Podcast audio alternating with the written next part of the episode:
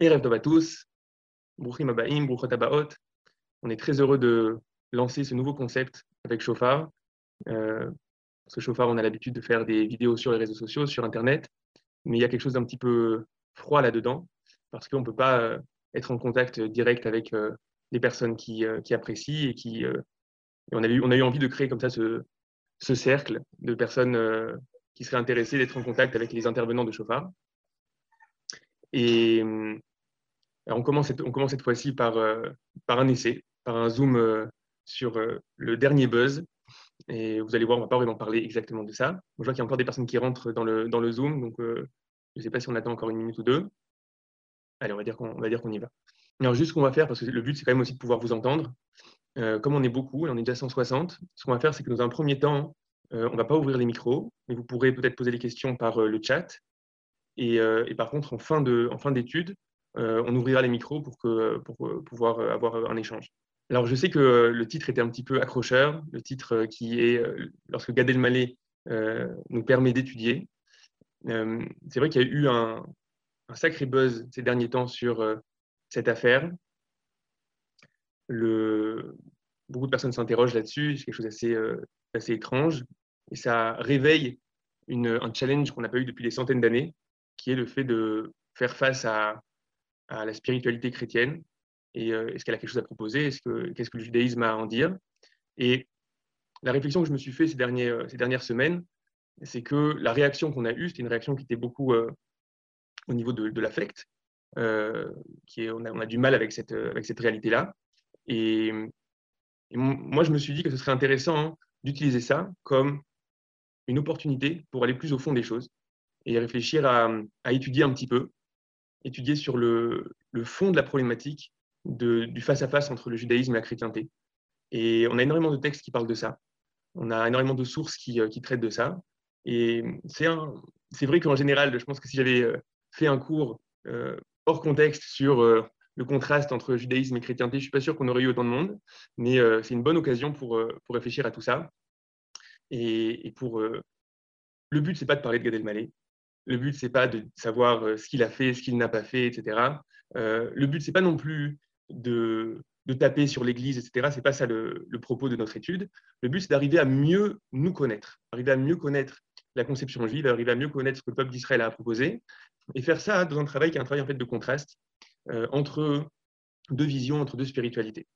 Donc, je propose qu'on qu se lance et qu'on y aille. Je vais partager euh, mon écran pour qu'on ait accès à une feuille de source, pour qu'on puisse directement s'y mettre.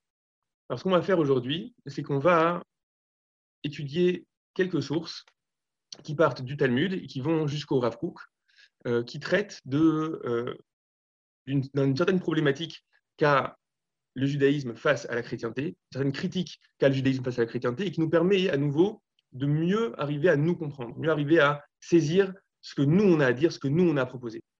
Alors ça va se passer de la manière suivante. On va d'abord étudier un texte du Talmud dans le traité de Sanhedrin, qui est un texte, vous allez voir, qui est un texte qui est assez énigmatique, assez étonnant. Euh, on a du mal à comprendre exactement ce qu'on nous veut dans ce texte-là. Et pour l'instant, on va se laisser traverser par ce texte-là. Et après, on va étudier des textes qui sont plus clairs, qui appartiennent à la pensée du Rav Kook. Et à partir de cette pensée-là, on va revenir vers le texte du Talmud pour voir si on est capable de le comprendre à travers cette clé de lecture. Alors, on commence. On est dans le traité de Sanhedrin, à la page 107. Alors, il faut savoir qu'il y a très peu, on a très peu de textes qui traitent de manière directe de la personnalité de Yeshua, de la personnalité de Jésus dans le Talmud. On a vraiment très peu de textes, ça se compte sur, le doigt d'une main. En tout cas, de mes recherches, ce que je vois, c'est que ça se compte sur le doigt d'une main. Et là, c'est un texte qui est relativement long et qui parle de euh, certaines problématiques dans la vie de, dans la vie de cet homme-là, dans la vie de Jésus.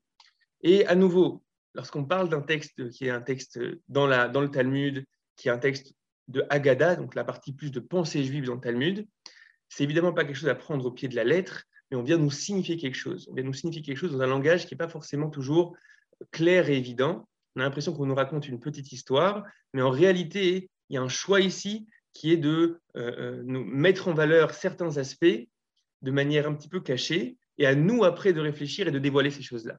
Donc on commence par la première source que vous voyez ici, dans le traité de Sanhedrin, à la page 107. Kedekatlinu Yanai Malka les Rabanan. Lorsque Yanaï le roi a commencé à tuer les sages. Donc on est dans euh, la fin de la période du Second Temple. On est à peu près vers la fin du premier siècle avant JC. Et on a un roi qui est un roi de la dynastie des Hashmonaïm, donc la dynastie de ceux qui ont libéré à l'époque de Hanouka la terre d'Israël. Mais il n'est pas à la hauteur, évidemment, de ses, de ses, ancêtres. Il s'appelle Yanaï et il va essayer de euh, mater tous les contre-pouvoirs euh, qui peuvent mettre en danger euh, son pouvoir qu'il veut le plus grand possible. Et donc Yanaï va commencer à tuer les sages. D'abord, il va interdire le Sanhedrin, donc Sanhedrin qui est clairement un contre-pouvoir, qui a clairement une, force d'action dans la réalité juive de l'époque. Donc il va interdire le Sanhedrin, puis il va commencer à tuer les sages. Donc c'est ça le, contexte historique dans lequel on est. ou Yanaï Malka les Rabbanan. Lorsque Yanaï le roi a commencé à tuer les sages. Azal Yoshua ben Prachia. Alors Yoshua ben Prachia, qui était un des sages principaux, un des ceux, qui étaient à la tête du Sanhedrin de l'époque, Veilleshu et Jésus qui était son élève, l'Alexandria chez Mitzrayim. Ils se sont enfuis vers Alexandrie qui est en Égypte. D'accord? Donc pour fuir euh, la menace de Yanaï, nous avons Yoshua ben Brachia et son élève Jésus qui fuit vers Alexandrie. Alors j'ai sauté, vous voyez, il y a trois petits points. Finalement, ils reçoivent une lettre, lorsqu'ils sont en Alexandrie, ils reçoivent une lettre qu'il y a une trêve, il y a une espèce de paix qui est faite entre Yanaï et les, euh, euh, entre et les sages, et donc ils peuvent revenir. On leur dit revenez. Kam ata ve'atramele. Et donc ils prennent la route et ils vont sur le chemin de Alexandrie jusqu'en terre d'Israël, ils vont être accueillis par une aubergiste, Ushpiza, une aubergiste, Avdoulé Yikaratuva, qui va leur faire énormément d'honneur, les recevoir de manière extrêmement, euh, euh, avec toute l'estime et tout le, tout le kavod et tout l'honneur qu'il faut. Donc à nouveau, on n'est pas en train de nous raconter des, petites histoires, il faut voir pourquoi on nous raconte ça, qu'est-ce qu'il y a d'important là-dedans? Je suis à la ligne numéro 5. Amar, Kama Yafa Arsan Donc là, Yoshua ben Prachia, le sage, dit quelle est belle cette auberge ou quelle est belle cette aubergiste? Face à cet accueil qu'il reçoit, il va s'exclamer en disant quelle est belle cette aubergiste. Amarle, Rabbi, et Troutot. Et là, Jésus lui répond, mais maître, elle a les yeux troutot. Il y a plusieurs explications de ce que ça veut dire troutot, mais c'est quelque chose qui est de l'ordre de la laideur. Ça peut être euh, les paupières qui sont fermées, ça peut être des yeux qui sont, euh, qui sont petits.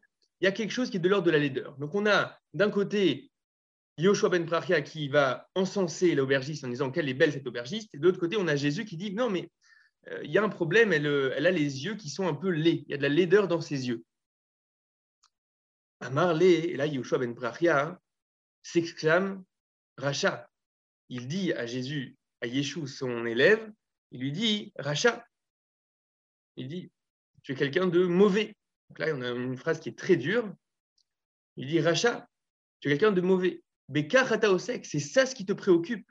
Ce qui te préoccupe maintenant, c'est la, la, laideur de, de l'aubergiste.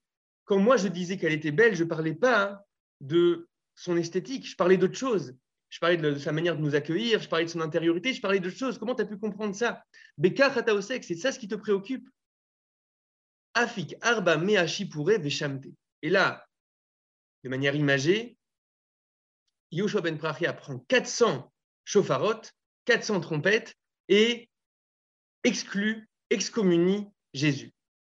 On voit à quel point c'est, on, est, on est face à une Gemara qui est extrêmement étonnante un texte extrêmement étonnant où, a priori, euh, en effet, ce n'est pas la chose la plus, euh, raffinée de euh, parler de l'esthétique de l'aubergiste qui t'accueille, mais pourquoi en faire un tel drame? Pourquoi c'est ça ce qui va exclure de manière terrible Jésus de l'histoire? Mais l'histoire continue. Et Kamazimni. Et donc, Jésus va essayer de revenir quelquefois. Il va essayer de revenir vers son maître quelquefois, à Marley Kablan, en lui disant Kablan, accepte-moi. Oh, j'aimerais revenir.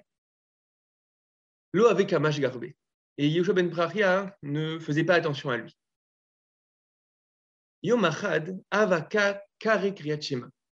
Mais un jour, alors que Yoshua ben Prachia était en train de faire Kriyat Shema, en train de, de, faire le schéma euh, comme on a l'obligation de le faire deux fois par jour, Atal et À ce moment-là, Yeshua, Jésus, son élève, rentre dans la salle. Savar les Kaboulés. Là, on nous dit que Yeshua ben Brachia s'est dit à l'intérieur, s'est dit dans son fort intérieur, il s'est dit Je vais l'accepter. Arvele Beyade. Mais il lui a fait signe d'attendre, parce qu'il est au milieu du schéma, et au milieu du schéma, on n'a pas le droit de parler, donc il lui fait signe d'attendre, il lui fait signe d'être patient. Mitre. Mais Jésus en face, il y a eu une incompréhension et a pensé que ce signe qui voulait dire d'attendre, en fait, ce que ça signifiait, c'est à nouveau, il me repousse. Donc il y a une incompréhension à ce moment de Kriyat Shema, à ce moment de lecture du schéma. On, Ben Prachia lui demande d'attendre, et finalement, on lui demande pas d'attendre. Finalement, il ne comprend pas ça. Il comprend quelque chose qui est différent. Il comprend qu'on le repousse à nouveau. Azal, Zakaf Vinta Vishtachabala. Et à ce moment-là, il est parti, Jésus part, Zakaf Levinta, il va ériger une brique, une levena, une brique, Vishtachabala, et il va se prosterner devant cette brique. Donc là, on est face à quelque chose d'extrêmement étonnant. C'est-à-dire qu'il y a, au moment où il se sent repoussé, il va prendre une brique, l'ériger et se prosterner devant. C'est-à-dire comme si le début de, la, de, de, cette nouvelle vision, de ce nouveau culte, commence par un culte extrêmement étrange qui se fait à partir d'une brique. Qu'est-ce que ça signifie? Qu'est-ce qu'il y a derrière? On finit l'histoire. Amarle Hadar Becha. Et là, Yoshua ben Prachia maintenant retourne vers Jésus et lui dit Hadar Becha, reviens, tu vas trop loin. Là, tu es en train d'aller vers une, de, créer une nouvelle spiritualité, il y a quelque chose qui ne va pas. Tu vas trop loin, Hadar Becha, reviens. Amarle et là, Jésus lui répond, mais j'ai reçu de ta part, chaque personne qui faute et qui va faire fauter les autres, on ne lui donne pas la possibilité de revenir. La Gemara s'arrête comme ça. Il y a énormément d'éléments qui sont qui interrogent énormément dans cette Gemara. À nouveau, je vous dis, dans le Talmud, on parle très très très rarement de Yeshua, de Jésus. Et c'est sûr que lorsqu'on en parle, c'est pour nous dire quelque chose qui n'est euh, pas anecdotique. On vient nous dire quelque chose qui est de l'ordre du fond. On vient, nous, euh, on vient signifier quelque chose qui est de l'ordre de ce qui va être euh, à, la racine de cette nouvelle vision du monde, cette nouvelle spiritualité. Et, et on a une critique vis-à-vis de cette, de cette spiritualité-là. Et là, elle est exprimée de manière extrêmement mystérieuse. Alors, venons, on essaie de, de, de faire ressortir quelques éléments qui apparaissent dans cette, dans cette Agada, dans ce texte du Talmud. Premièrement, ça se passe quand? Ça se passe à un certain moment de l'histoire. Ça se passe à la fin du Second Temple. Ça se passe à un moment qui est un moment de crise entre le politique, entre Yanaï, entre le roi et les sages. C'est à ce moment-là que ça se passe. Deuxièmement, on a toute cette histoire-là qui est le fait qu'ils partent à Alexandrie, Yoshua ben Prachia et son élève Jésus, et ils reviennent Lorsqu'ils reviennent, ils sont chez cet aubergiste. Alors, qu'est-ce que ça signifie, cette anecdote de l'aubergiste? Et tout part du fait qu'il va y avoir deux manières de voir l'aubergiste. Yeshua ben Prachia qui va parler de l'aubergiste et dire qu'elle est belle, cette aubergiste, et apparemment il parle de l'intériorité de l'aubergiste. Et Yeshua et Jésus qui, lui, nous dit non, elle est, euh, elle est laide, il y a quelque chose qui ne va pas dans ses yeux, elle est laide, et ça va tout de suite euh, alerter Yoshua ben Prachia, qui va dire Racha, qui va dire il y a quelque chose de fondamentalement mauvais dans cette, dans, cette vision-là que tu as, qui se cristallise avec euh, cette histoire de l'aubergiste, et là, il va le repousser. Donc là, on a un va-et-vient où Jésus essaie de revenir, revenir, revenir vers Yoshua ben Prachia, jusqu'au moment où il est on est au moment de Kriyat Shema, on est au moment de, de, de, de à ce moment qui, faut arriver à expliquer que ça signifie qu'on est au moment de la lecture du schéma, qu'est-ce qui se, joue là, et il va y avoir une incompréhension.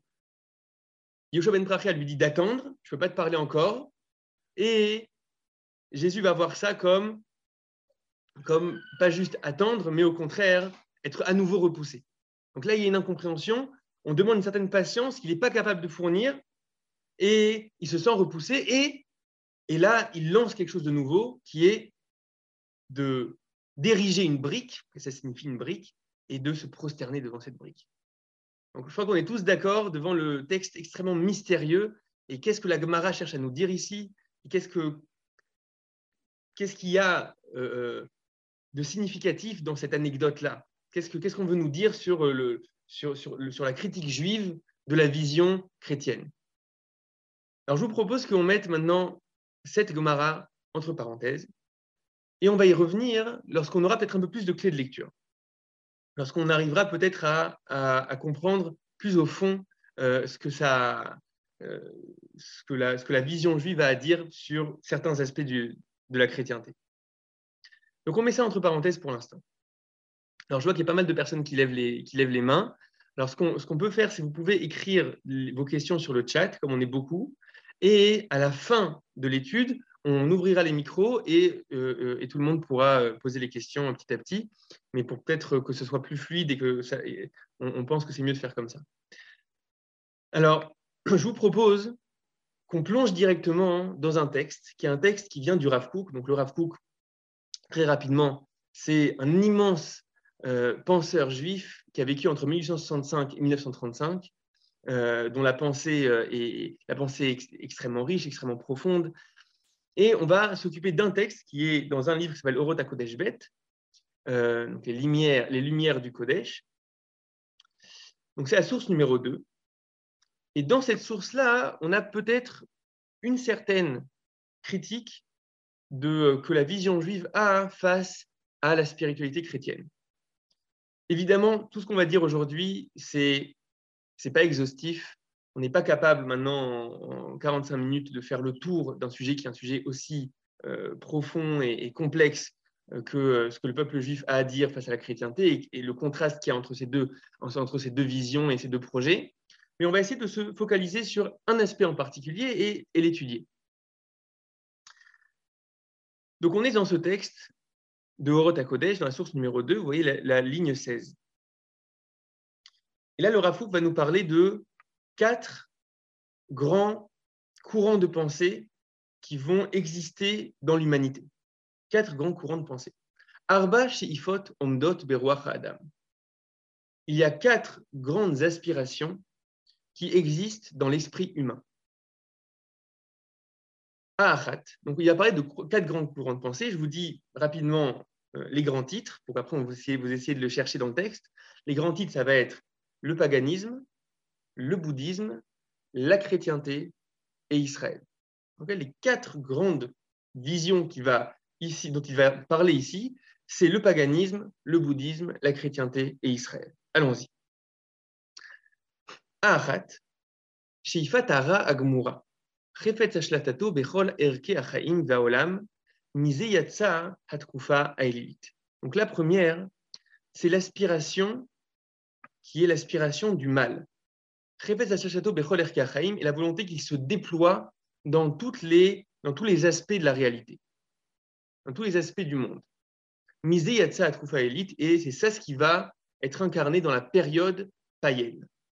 De quoi exactement on parle? Je pense qu'on peut traduire peut-être la notion de mal, pas forcément comme le mal tel que nous on l'entend dans le sens de euh, la cruauté ou le, le, euh, bref, le mal. Et peut-être peut-être c'est c'est plus juste de parler de, de des forces chaotiques, des forces chaotiques qu'il y a dans l'homme, des forces chaotiques qu'il y a dans le monde. Il y a dans l'homme des vecteurs qui vont dans tous les sens, des pulsions qui vont dans des sens différents. Euh, la violence, l'égoïsme, le, le, une spiritualité qui peut aller dans des, dans, des qui peut s'exprimer de manière problématique, euh, euh, la sexualité, etc. Et il y a dans la réalité païenne quelque chose qui est de l'ordre de, de vouloir rencontrer la, la profondeur qu'il y a dans, dans, dans l'être et qu'il y a dans la vie, dans le fait de laisser s'exprimer jusqu'au bout chacune des pulsions et chacune des forces. Aller au bout de ces, de, ces forces chaotiques. pas essayer de les structurer, pas essayer de leur, de leur donner une espèce d'harmonie, mais aller vers quelque chose qui est de l'ordre de l'extatique. Ce qui, va, ce qui va être souvent le culte dans, la réalité élylite, dans la réalité païenne, ça va être aller jusqu'au bout de, euh, de la violence, avec, euh, avec, des espèces de sacrifices humains, aller jusqu'au bout de la sexualité, avec des, orgies terribles. Donc il y a quelque chose qui est, on va exprimer le chaos jusqu'au bout. On va exprimer le pluriel jusqu'au bout. Donc ça va se voir au niveau métaphysique avec le fait qu'il y a plusieurs forces qui euh, se font de manière perpétuelle la guerre dans la réalité. La réalité n'est pas unifiée. Et ça va aussi se, voir au niveau de euh, l'aspiration de la personne, c'est de euh, c'est pas d'harmoniser tout ça, pas de structurer tout ça, mais au contraire de faire en sorte que chaque chose s'exprime jusqu'au bout de manière chaotique. Et c'est là qu'on touche, c'est là qu'on touche euh, la profondeur de l'être et la profondeur de la vie. Là, c'est la première des aspirations qu'on pourrait appeler l'aspiration chaotique, l'aspiration païenne. Il y a beaucoup de choses à dire. On est en train vraiment de, survoler des sujets. C'est des sujets qui sont extrêmement intéressants et profonds, mais là, on essaie de, les survoler pour arriver à notre point. À Sheifa Ashnia, par contre, la deuxième aspiration, qui akarat ato, c'est déjà la capacité de voir le mal dans ce qu'il a de mauvais. Il y a déjà une prise de recul. On n'est pas en train d'embrasser le chaos de manière totale, on est en train de voir qu'il y a quelque chose qui, qui nous dérange là-dedans. On, arrive à identifier qu'il y a quelque chose de problématique. Mais qu'est-ce que ça crée? Ça crée le fait de d'exprimer, de déclamer le désespoir profond face à la réalité. La réalité est de manière fondamentale, biaisée, irréparable, chaotique, et, d'une certaine manière, on ne s'identifie pas à cette réalité-là. On ne pense pas qu'on puisse la, la, la, réparer et l'élever. Mais chez Ifat Hatzala, alors d'où va venir l'aspiration du salut, de comment réussir à quand même euh, être sauvé de ça, comment réussir à quand même se raccrocher à quelque chose qui euh, nous permet de ne pas être englouti par les ténèbres et par le chaos? Chez Ifata Tsala, donc l'aspiration du salut, Bekilayon Amukhlat, dans l'annihilation la plus totale. Là, le Rafouk parle de ce qui se cache dans l'intériorité du bouddhisme la volonté de, de, pour appartenir à ce qui nous dépasse, pour appartenir à quelque chose qui est de l'ordre de l'infini, il va falloir annihiler l'être, annihiler la réalité. Que la réalité de l'individu ou que la réalité du monde, se euh, faire tout un travail qui est un travail aussi qu'on va retrouver, qui est un travail de, de, laisser aller, de toutes les choses qui, qui, qui ont l'air d'être importantes, arriver à être adish, on dit en hébreu, arriver à être indifférent à cette chose-là. Parce que, fondamentalement, toute chose à laquelle tu t'accroches va être souffrance. Fondamentalement, il y a une déception terrible de l'être, et donc il faut une espèce de lâcher prise. Il faut essayer de faire le vide pour réussir à appartenir à quelque chose qui, qui nous dépasse.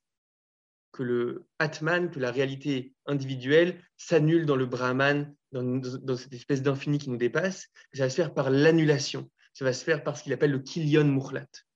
Là, c'est la deuxième aspiration qui identifie l'être comme quelque chose de, de, mauvais et de chaotique. Et donc, va falloir, va, on, va, on va avoir besoin pour réussir à, à, s'en sortir, il va falloir renoncer, s'annihiler.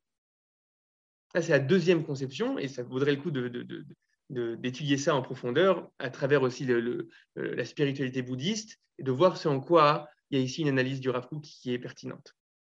Et là, maintenant, on arrive au sujet qui nous intéresse. Asheifa Ashlishit, la troisième des aspirations. Hi Yehush Lemerza. C'est un désespoir partiel, un désespoir à moitié. Ça, c'est la définition qu'a le Rav de la chrétienté. Un désespoir à moitié, une indifférence à moitié. Kelomar, c'est-à-dire, je suis à la ligne 21, Leitiaesh me'arisha be'atzma, me'ara ve'shitato be'atzmo, limsor beyado et achomer be'et haolam achevruti, Anigra Arbe Achare Mare Ça veut dire désespérer de, du mal qu'il y a dans le monde, du chaos qu'il y a dans le monde. L'imsor beyado, et lui, et lui donner entre ses mains, est à Chomer Vetaolam Lui donner entre ses mains le matériel et le monde de la société, le monde sociétal. Prendre toute la réalité de la matière, du corps, ce qu'on appelle dans le, dans, le langage hébraïque, Olama Asiya, le monde de l'action, le monde de la matière, le monde du corps, la société, le politique, l'économie, toute cette réalité-là, hein, dire que finalement, elle, est, elle appartient au domaine qui est le domaine de l'irréparable, qui est pas qu'on ne peut pas élever. On va le laisser entre les, mains du chaos. On ne ressent pas qu'il y a là-dedans, qu'il y a dans la matière, qu'il y a dans le corps, qu'il y a quelque chose qui puisse être, qui puisse être réparé, qui puisse être élevé. C'est ici le, point, euh, dire, la définition même de, ce que le Rav identifie dans la chrétienté. La définition même, c'est ce Yehush Lemerza, ce désespoir à moitié, ce désespoir partiel. Non. Évidemment que ce n'est pas évident de, résumer toute une spiritualité, toute une conception du monde. Et évidemment, c'est des conceptions qui sont complexes, etc. Mais c'est, important quand même de, signifier que oui, dans l'éthos, dans l'éthos chrétien, il y a ces éléments-là. Il y a des éléments qui sont des éléments d'une dépréciation du corps, d'une dépréciation de la matière.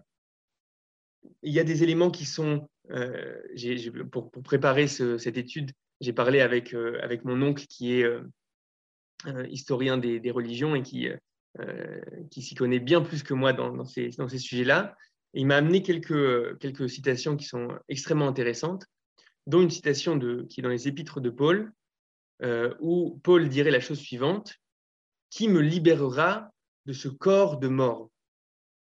Donc la, la, vision, c'est qu'il y a dans le corps quelque chose qui est fondamentalement biaisé, fondamentalement euh, euh, euh, qu'on ne peut pas élever, qu'on ne peut pas réparer.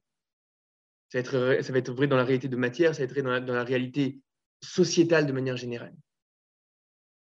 Maintenant, ce qu'on va essayer de, de comprendre, c'est que ça va se voir aussi dans, dans le fait que la chrétienté va se séparer du monde des mitzvot, du monde des commandements, le monde des commandements qui a quelque chose qui est de l'ordre de, de l'action sur le corps, d'abord en se détachant de la Brit Mila, puis en se détachant des lois de cacheroute, des lois de la nourriture.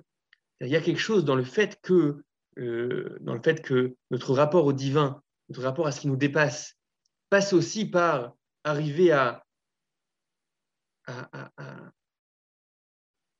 parler, à, diriger des réalités qui sont des réalités si a priori euh, si corporelles, etc., et vouloir réparer, vouloir, réparer ces aspects-là de la réalité, il y a quelque chose de très fort dans, cette, vision-là qui, est la vision du judaïsme. Vouloir dire quelque chose à réparer dans le corps, vouloir dire quelque chose à réparer dans la société, y compris dans, dans le domaine économique, dans le domaine politique. On voit que la vision, on voit que la vision juive va avoir tout un pan qui va pas du tout traiter que de prières et d'études, etc., mais qui va traiter de, de justice économique, qui va traiter de euh, qu'est-ce qui se passe lorsque tu fais un préjudice euh, à quelqu'un, qu'est-ce qui se passe lorsque, euh, lorsque ton taureau va encorner un autre taureau, qu'est-ce qui se passe, le, les lois de concurrence commerciale, etc. Et ça fait partie du même Shulchan ça fait partie du même texte fondamental, qui, le, texte fondamental qui vient structurer la vie de, euh, la vie juive et la, vie qui veut proposer une certaine élévation. Ça va, ça va jusque dans ces domaines-là, jusque dans les domaines les, domaines, les domaines du corps. Donc là, on est en train, à nouveau à travers une espèce de contraste, en train de mettre le doigt sur quelque chose qui est assez, assez, assez fort, assez radical. Entre d'un côté, cette aspiration-là qu'il appelle la troisième aspiration, qui est ce Yehush Lemerza, ce désespoir à moitié, cette vision de, du corps, de la société qui est fondamentalement euh, qui n'appartient pas à l'élévation, qui ne peut pas être réparé. Ça va se voir peut-être aussi dans, dans, la conception du péché originel, dans le rapport à la sexualité. La sexualité, c'est quelque chose de, premier, c'est de là qu'émerge la vie. Et le fait de dire qu'il y a dans la sexualité quelque chose qui est de l'ordre du péché, pas juste dans un aspect de la sexualité, pas le fait que la sexualité puisse être réparée, c'est autre chose. C'est de dire que la sexualité en soi, et le fait qu'on va voir que, typiquement, il y, a un culte de la chasteté, c'est quelque chose qui est, fondamental, qui, vient dire quelque chose de fondamental sur notre rapport à, à, à C'est ce que le appelle ici Yehush le un, un désespoir à moitié. On continue dans le texte. Une fois qu'on a fait ce désespoir sur tout un aspect de la réalité, sur le corps, sur la matière, sur l'aspect sociétal, alors qu'est-ce qu'on va chercher à sauver? La tzil mitor essayer de sauver à travers cette, lorsqu'on a ce prisme qui est ce prisme de désespoir, essayer de sauver uniquement l'intériorité de l'être. Chez Zéou Tzadatov Shelem, qui est la chose qui a l'air d'être la chose qui est, elle, connectée au bien. Essayer de sauver les aspects intérieurs, les aspects moraux, les aspects spirituels qu'il y a dans la réalité humaine, ça, on va s'en occuper. Mais petit à petit, on va se détacher de tout, tout le pan qui va être le pan de, qui, va, qui s'adresse qui s'adresse au, au, au qui s'adresse au monde de matière, qui s'adresse au monde du corps. Ça, on va petit à petit s'en détacher. On continue dans le texte. Asheifa Revi'it, je suis sur la colonne de gauche. Asheifa Revi'it, donc la quatrième aspiration, qui va être l'aspiration d'Israël. Hi aomedet la tzil et akol. Elle, elle se tient pour essayer de sauver le tout. il y a ici quelque chose d'extrêmement radical, comme si tout était, tout pouvait s'élever. Il y a quelque chose, il y a une qualité qui peut être, extraite de tout. sans ne rien laisser de côté. Les atil et tagouf comme un neshama. Essayer de sauver le corps comme l'âme. Et avayak Essayer de sauver l'extériorité de l'être comme son intériorité. Et Même aller jusqu'à réussir à transformer le mal, transformer les forces chaotiques et arriver à révéler ce qu'elles ont de, ce qu'elles ont de bon. Et et faire élever le monde de manière générale le monde individuel, y compris dans sa matérialité, et aussi le monde sociétal. Cette euh, histoire qui est relatée dans apparemment trois endroits différents chez Matthieu, chez Marc, et j'ai oublié cette, célèbre histoire où, euh, où, Jésus dit il faut rendre à il faut rendre à César ce qui appartient à César et rendre à Dieu ce qui appartient à Dieu. Il y a ici une intuition qui est une intuition profondément problématique. Que le, que, que, le domaine, qui est le domaine du politique, le domaine de la société, qui est le domaine, de la gestion de la réalité, appartient, appartient au laïc. Ce n'est pas par ça que tu peux créer une connexion à quelque chose qui, qui, qui nous dépasse et rendre à Dieu ce qui est à Dieu, qui est unique, comme a dit le Rav ce Yehush le Merza, cette espèce de désespoir à moitié qu'il n'y a qu'une il a qu'une partie de la réalité qu'on peut sauver. Il y a un texte assez euh, étonnant dans, dans la paracha de Yitro, euh, où Yitro, qui est le beau-père de, Moïse, euh, va voir Moshe et lui dit Comment tu fais? Tu, passes ton temps à juger le peuple et euh, tu vas pas y arriver. Il y a un peuple de 600 000 personnes et tu es seul, tu vas pas y arriver. Et là, Moshe lui explique en lui disant Kiyavo et là Am, l'Idrosh Elohim. Lorsque le peuple vient, vient avec ses querelles, vient avec ses problèmes euh, de, en général, euh, on va dire de droit civil, le problème, j'imagine, il m'a volé ça, il m'a pris ça, etc. Kiavo et là Am, l'Idrosh Elohim. Lorsque, lorsque le peuple vient à la recherche de Dieu, alors certains vont expliquer que Elohim, ça ne veut pas dire dans le sens de Dieu, mais dans le sens de juge. Lorsque le peuple vient à la recherche de juge. Mais le Rafouk, à un certain endroit, dit non. Lorsque le peuple vient à la recherche de Dieu, lorsque le peuple vient voir Moshe, vient voir Moïse, avec des querelles qui sont des querelles qui sont de l'ordre du droit civil, avec des querelles qui sont de l'ordre de comment faire pour que la, société la plus euh, concrète et commerciale, etc., soit juste, c'est pas déconnecté de, de l'élévation vers, vers, ce qui nous dépasse. C'est une drichat Elohim. C'est la même idée, c'est-à-dire qu'il y, y a quelque chose d'extrêmement radical dans, dans, la vision juive, quelque chose d'extrêmement unitaire, qui est le fait de dire que l'élévation de l'homme, l'élévation de la société doit englober toute la réalité, doit englober la, réalité depuis sa, depuis sa corporalité, doit englober la réalité depuis la réalité sociétale. Et d'une certaine manière, c'est vrai que nous, après 2000 ans d'exil, il y a quelque chose où on a peut-être un petit peu oublié ça, parce que pendant 2000 ans, on, ne pouvait pas être en charge complètement de, euh, du, caractère euh, de droit civil, de, de, droit du commerce, etc. Euh, il a une partie entière de la, loi juive dont on ne s'occupait pas, des lois qui s'occupent d'agriculture, des lois qui s'occupent d'armée, des lois qui s'occupent de commerce, etc. Et donc, on a peut-être un petit peu réduit aussi le judaïsme à une spiritualité qu'on retrouve à la synagogue et qu'on retrouve dans toutes sortes de, dans toutes sortes de lois qui ont, qui, qui, qui, qui, ont plus attrait à l'individu. Mais fondamentalement, hein, lorsque, lorsqu'on s'ouvre un petit peu à, aux six ordres de la Mishnah, lorsqu'on s'ouvre, s'ouvre un petit peu à, à ce que le, euh, à l'entièreté du message, on se rend compte qu'il y a quelque chose de vachement radical là-dedans.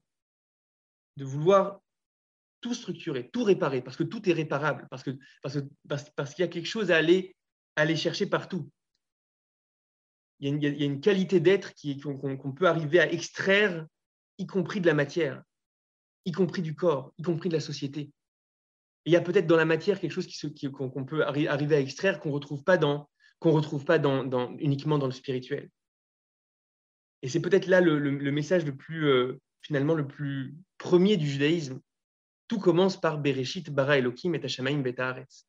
Tout commence par, au commencement, Dieu créa le ciel et la terre.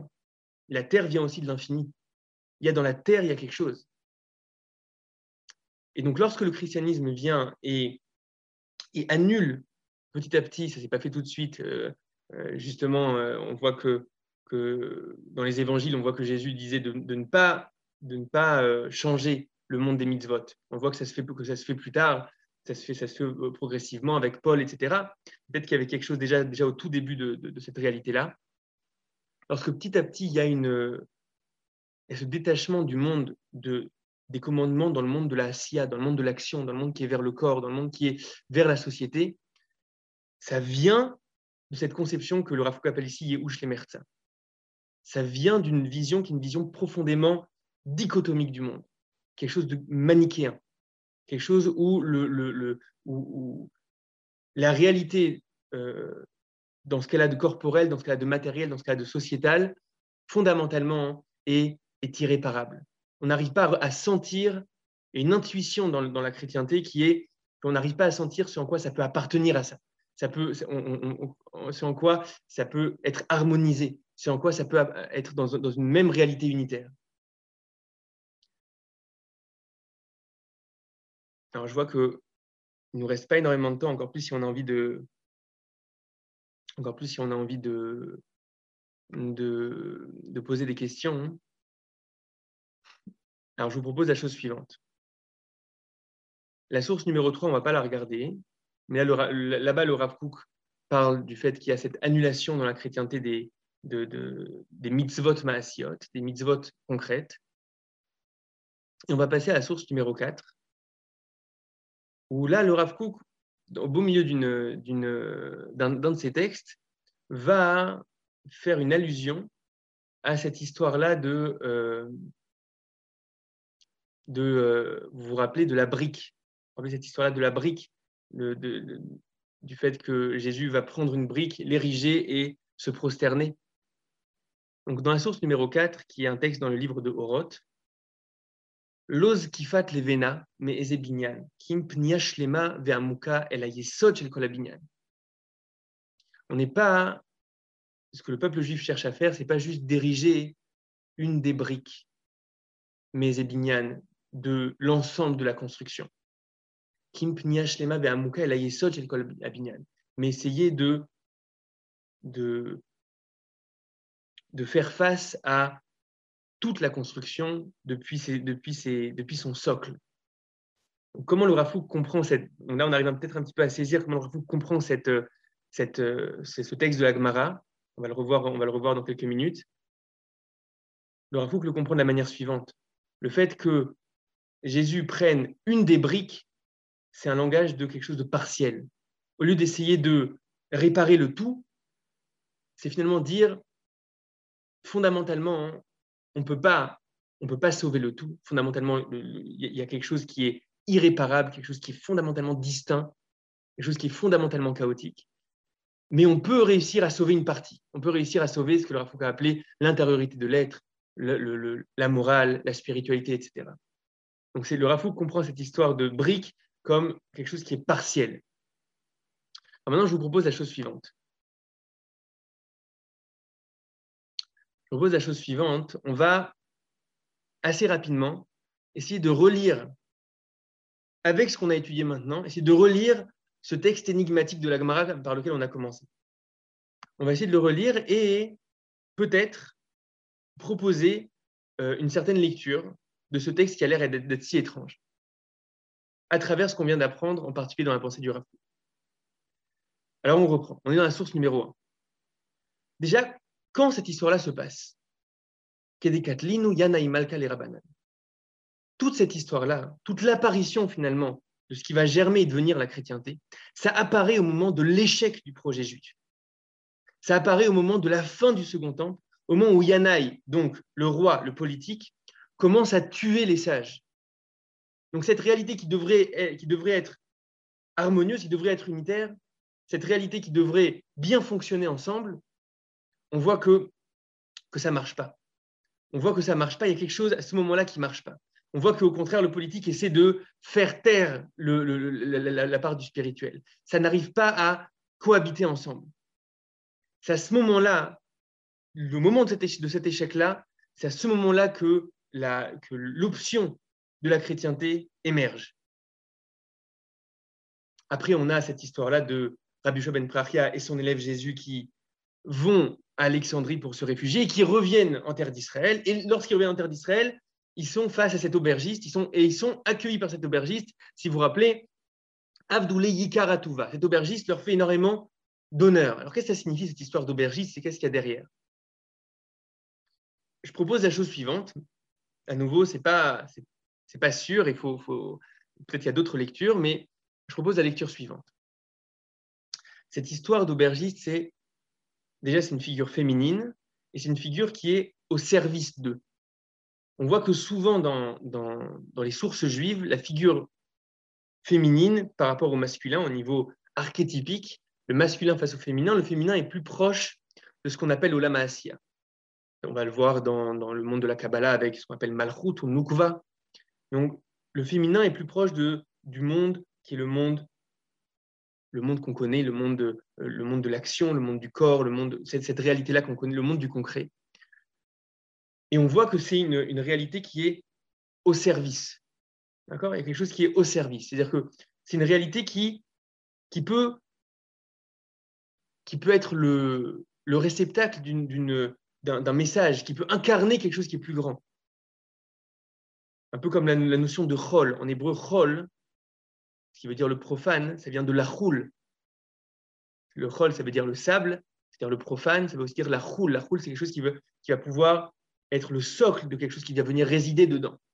Donc il y a dans la réalité corporelle, matérielle, une, potentialité d'être au service, une potentialité de, de, au contraire, trouver tout son sens par le fait d'être habité par quelque chose qui le dépasse. Et là, on voit que cette aubergiste-là, elle les accueille et Abdul Yekaratouva. Et elle leur fait énormément de, de euh, elle leur fait énormément de elle, fait énormément d'honneur.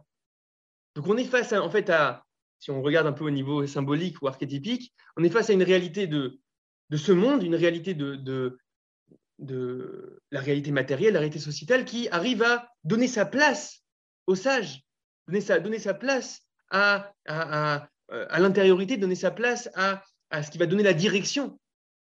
Et donc là, Rabbi Ben Prachia vient et dit Kamayafar Sanyazo, quelle est, belle cette, aubergiste Dans le sens de cette intuition première qu'il dans, qu'il y a dans le peuple juif, qui est dans la vision juive, que le corps n'est rien d'autre que le corps de l'âme. Et la société est, pas quelque chose qui la société, le politique, la, matière, etc. n'est pas quelque chose qui est fondamentalement euh, euh, voué au chaos. Mais non, ça peut fonctionner, ça peut être harmonieux, une vision vraiment unitaire. Ça peut marcher. Kamayafar Sanyazo, quelle est belle cette Arsania. Amarle, Rabbi et Neatrutot. Et là, la réponse de Jésus, c'est qu'il ne voit pas tout ça dans ce monde-ci. Mais dans ce monde-ci, il voit quelque chose qui est de l'ordre de la laideur.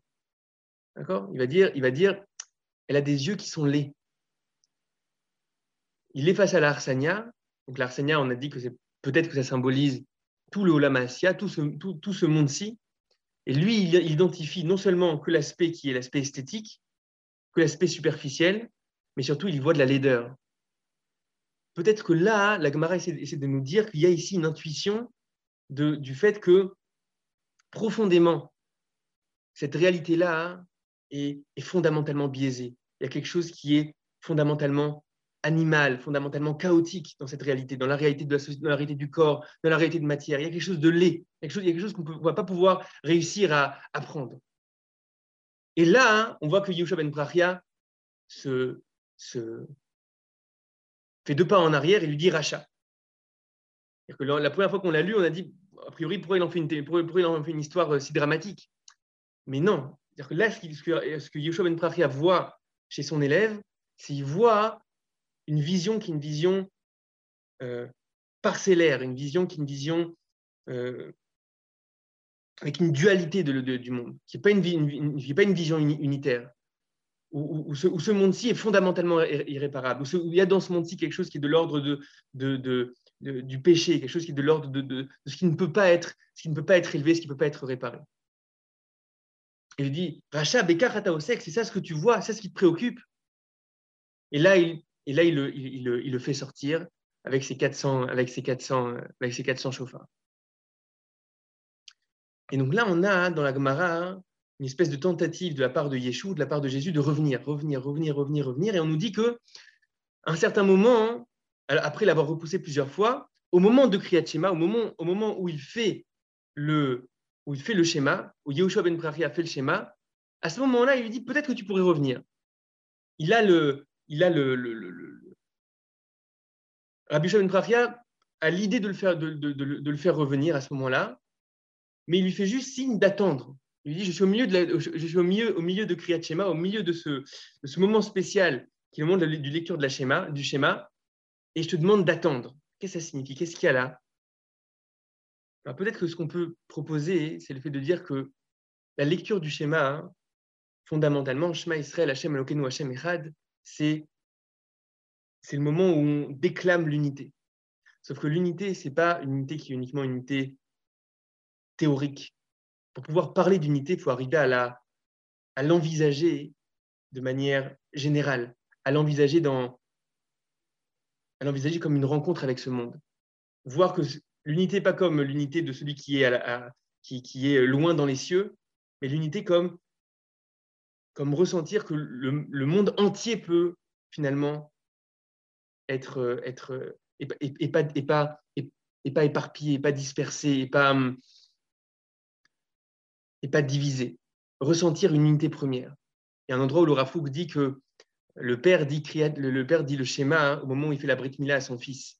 C'est justement au moment où on répare le corps et au moment où on est, on est capable de sentir que le corps peut lui aussi être réparé, à ce moment-là, on peut avoir peut-être une indication de l'unité. À partir du moment, si on ressent le corps comme quelque chose qui est fondamentalement sauvage, fondamentalement animal, et qui n'a rien à voir avec la réalité, qui est la réalité euh, de l'élévation, alors, alors au final, ce sera juste dire l'unité, ce ne sera pas la vivre. Le moment de Kriyat Shema, c'est un moment où on, essaie peut-être de mettre le doigt sur le fait qu'il y, y, a une unité première dans le monde mais ça demande une patience. C'est ça ce qu'on nous raconte ici. Au moment où il fait Kriyat Shema, hein, il dit sois patient, sois patient, sois patient. Et Jésus n'est pas capable de cette patience-là et il va sortir. Il pense que cette patience-là, ça, veut dire le repousser. C'est ce que la Gemara nous raconte. Elle nous raconte que Yeshua ben Brachia lui dit Je suis en train de faire le schéma, attends. Et Jésus comprend cette attente comme le fait d'être repoussé. Peut-être qu'on peut dire à partir de ça hein, qu'il y a dans ce projet qui est le projet de l'unité, qui est le projet du peuple juif, il y a quelque chose qui est de l'ordre de, d'une immense patience. Que fondamentalement, c'est un projet qui prend le temps de l'histoire. Toute l'histoire humaine et toute l'histoire du peuple juif, c'est l'élévation petit à petit de tous les aspects de la réalité humaine. C'est un, pari qui est pris par la Torah, c'est un pari qui est pris par le peuple juif et qui, s'inscrit dans le temps et qui s'inscrit par, une longue progression. Il y, a, quelque chose qui est de l'ordre de la patience. On n'est pas en train de dire que la matière, que la société, que le corps est déjà réparé. On n'est pas en train de dire ça. Mais on est en train de dire qu'il est, que fondamentalement, il appartient à cette harmonie-là. il n'est pas irréparable il y a un long mouvement qui va être un mouvement de progression, et il y a un long travail qui va être un travail qui va être fait sur, sur cette réalité-là. Il y a un long travail qui va être fait sur cette réalité-là. Et c'est là toute la, tout, le projet du, tout le projet du judaïsme, avec tous ces commandements qui nous ont l'air d'être a priori un peu intrusifs, et qui parlent de la matière, et qui parlent de comment, comment gérer ton corps, et comment gérer ta sexualité, et comment gérer ta, ta vie de société, etc. Il y a là-dedans une longue patience et un long travail. Et à ce moment-là, où il lui dit, sois patient dans le schéma, sois patient face à l'unité, à ce moment-là, hein, il sort et il prend une brique et il se prosterne. Qu'on peut dire, d'après l'explication du Rav Kook, c'est le fait de dire je, ne crois pas dans cette patience-là, je ne crois pas dans cette possibilité d'élever le tout, donc je vais prendre qu'une partie de l'édifice, je vais prendre juste une brique et on va tout faire à partir de cette brique-là et on va se focaliser uniquement sur cette brique-là. On va abandonner des aspects entiers de la spiritualité juive, des aspects entiers du projet juif qui parlent justement de la société, du corps, etc. Et on va se focaliser uniquement sur certain aspect moral, une certaine, euh, vision de la foi, une certaine vision de la spiritualité. Voilà, voilà une, lecture possible de la lecture possible de cette, de Gemara j'aimerais juste euh, apporter une, un, dernier, euh, un dernier éclairage. C'est assez étonnant que le Rav Kook ait tellement parlé du face-à-face avec la chrétienté. À l'époque, euh, du Rav Kook, il n'y avait pas le buzz de Gad Elmaleh, donc pourquoi a priori c'est tellement occupé de, du face-à-face -à, la chrétienté?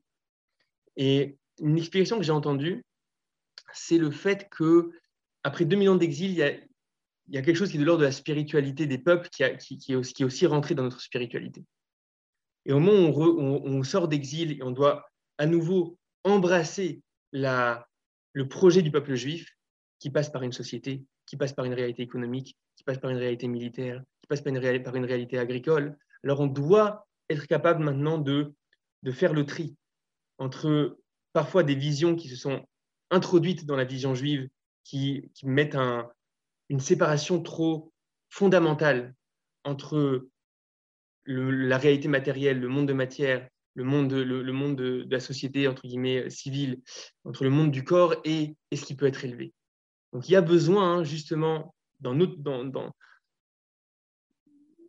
notre, époque, qui est cette époque-là de, renaissance du peuple, de renaissance du corps du peuple, de renaissance nationale, il y a besoin justement de clarifier ces sujets-là.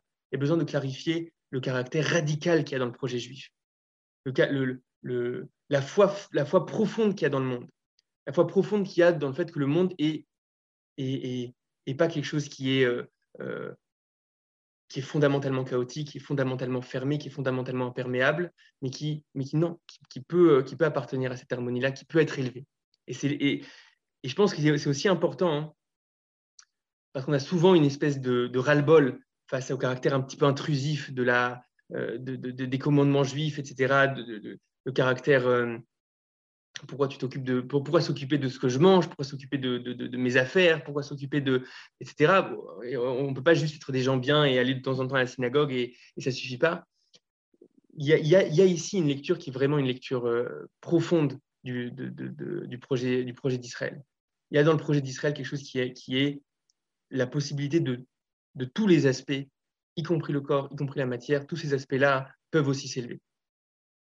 Alors regardez, moi je vais m'arrêter là, mais maintenant j'aimerais vous entendre et écouter, euh, ce que, écouter vos questions. Alors il y, a, pas mal de monde, euh, on est plus de 150.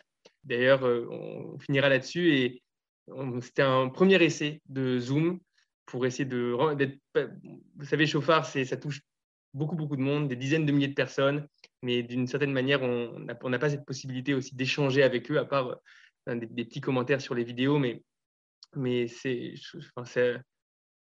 vraiment une opportunité pour nous, de, avec, ces Zooms-là, d'être à la rencontre et de créer un contact qui soit un contact peut-être un petit peu plus direct. peut-être qu'à un, moment, on fera aussi des conférences, des conférences en, France, des conférences en Israël, pour être, pour être plus en contact avec ceux qui apprécient, le, apprécient, apprécient Chauffard.